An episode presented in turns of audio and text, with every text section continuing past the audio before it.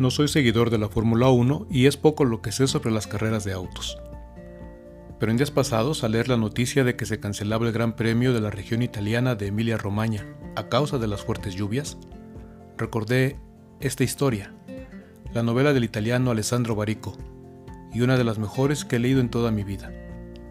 A mí la prosa poética y musical de Barico me inyectan vida. Esta historia es la historia de Último Parry, hijo de un granjero que decidió vender las 26 vacas de raza piemontesa que constituían su patrimonio, para establecer un taller mecánico en donde reparar los automóviles que todavía nadie conocía y mucho menos poseía, pero que ya disputaban carreras, y además de ruido, polvo y corazones acelerados, provocaban muertes absurdas entre quienes asistían a ellas. Último nació en 1897 y durante sus primeros años pilló todas las enfermedades, tanto fue bautizado tres veces porque el cura no se atrevía a darle la extrema unción a algo tan pequeño. Pero su historia arrancó el día en que vio llegar al garage de su padre un automóvil.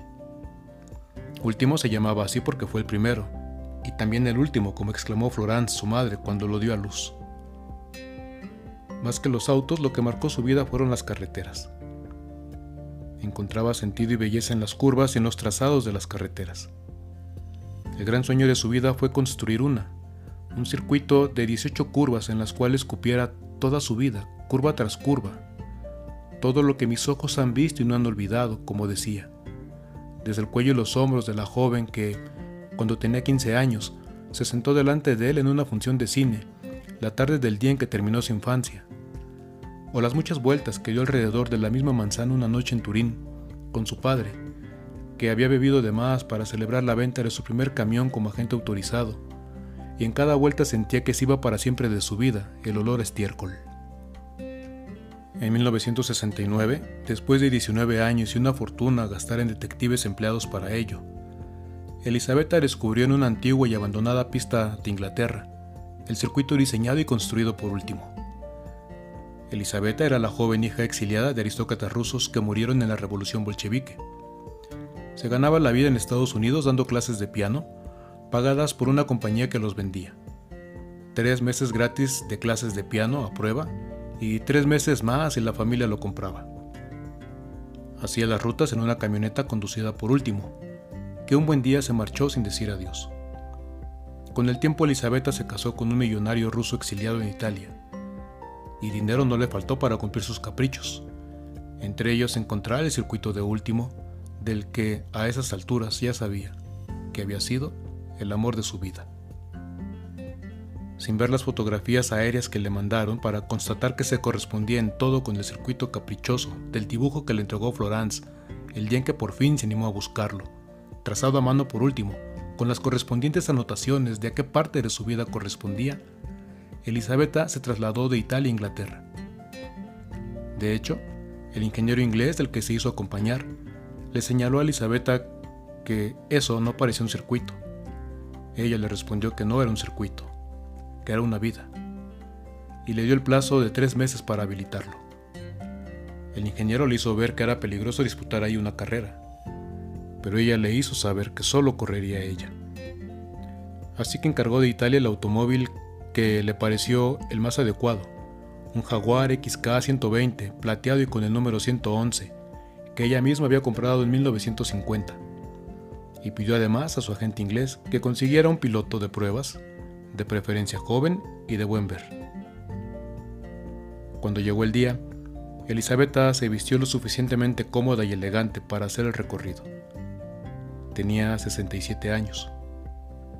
Pidió al piloto conducir lo más deprisa posible y no retenerse hasta que ella se lo indicara. Conocí el trazado perfectamente, de tanto verlo y leerlo a lo largo de los años. Pero recorrerlo fue otra cosa, comenzando por la primera curva cerradísima, la U del nombre de Último. No estaba leyendo la vida de Último, le estaba viviendo. La velocidad hacía que primero llegara la experiencia como un latigazo Conocer el trazo no le dispensó la sorpresa ni la emoción de las curvas. En la que llevaba su propio nombre, sintió que el peso desaparecía y que el auto volaba sin despegar del suelo. El Espíritu Santo es el gran protagonista de Pentecostés. Lo mismo que el circuito de último, que no era algo sino una vida, El Espíritu Santo no es algo, es alguien, es una vida, la vida misma de Dios. La Sagrada Escritura no lo define, lo evoca con imágenes, comenzando con el soplo y el aliento. Lo que respira, lo que alienta, está vivo. El Espíritu de Dios es vida. También lo representa con el fuego, que es calor, intensidad, fuerza, como la de los automóviles cuando corren, como el calor de los motores que se calientan pero no se queman y hacen correr a los automóviles. El espíritu es agua que corre, como los autos en las carreras, a los que nadie podría siquiera intentar detener, a los que se ve pasar con admiración y sorpresa, con fascinación y solo se alcanza a leer el número del automóvil y por eso mismo se sabe quién es el piloto que va a bordo. El Espíritu Santo no se lee, se vive. El Espíritu es vida, es fuerza, es libertad. Aunque se le conozca, el Espíritu de Dios sopla vida y libertad. El Espíritu de Dios es amor, que es el motor que nos mueve a recorrer los circuitos de la historia. Es la fuerza que nos lleva a superar pendientes y a recorrer las curvas a pesar del miedo. Es el reposo de las rectas, el descanso, el respiro necesario para entrar en la siguiente curva sin que nos infarte el nivel de la adrenalina que nos corre por todo el cuerpo. No es algo, es alguien. Es Dios animándonos desde dentro, es Dios fortaleciéndonos, es Dios liberándonos, es Dios sorprendiéndonos, amándonos, empujándonos a vivir en amor y en libertad. Según la filosofía de Último, todos nacemos para algo. No importa cuánto tiempo dure ese algo, pero se vive con intensidad. Y lo demás, el resto del tiempo, solo es esperar y recordar. Parece una idea pesimista, pero bien vista es una idea bella. La Sagrada Escritura, que es obra del Espíritu Santo, que actúa en su pueblo, que mueve manos, corazones entendimientos para poner por escrito el testimonio de lo vivido cuando nos descubrimos acompañados, animados, habitados por Dios mismo en su espíritu. La Sagrada Escritura es un largo recuento de recuerdos y esperanzas en los que también reconocemos la acción, la fuerza, el amor, la vida del Espíritu de Dios. En Él vivimos, nos movemos y existimos. Esperar y recordar son dos hermosas palabras y dos hermosos desafíos para mujeres y hombres del siglo XXI constantemente invitados a vivir solo el aquí y el hoy de nuestras vidas. Pero el hoy de nuestras vidas solo tiene sentido si hubo ayer y si habrá mañana. El aquí de nuestras vidas solo existe de cara a un horizonte más amplio que nos envuelve. Sin el Espíritu Santo no hay historia. Sin el Espíritu no existe la gratitud para recordar, para atesorar en el corazón como en el circuito de último lo que nuestros ojos han visto y no han olvidado. Recordar y recordar con emoción y gratitud es obra del Espíritu Santo. El Espíritu es memoria. A veces recordar duele y duele mucho, pero siempre se sana, porque el Espíritu es sanación.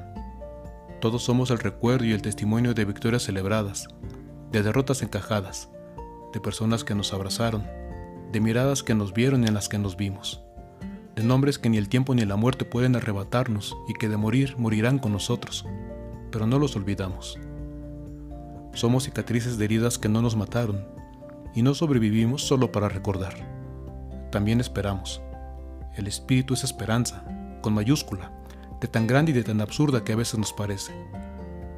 Somos la espera de ojos que no se han cerrado para siempre, de brazos que están abiertos para recibirnos. Somos historias por contar y fiestas por celebrar. Somos el futuro que nos está alcanzando. Dios siempre es más el Espíritu de Dios. La vida de Dios no es solo un ayer que pasó, ni es tampoco únicamente un hoy sin mañana. El Espíritu no es solo la humedad en la arena del agua que ya se fue, es también el anticipo de la ola que está viniendo. El Espíritu es la golondrina que no hace verano, pero lo anuncia. Es la estrella que brilla en el cielo de la tarde y ya anticipa la belleza de la noche cuando miramos hacia arriba.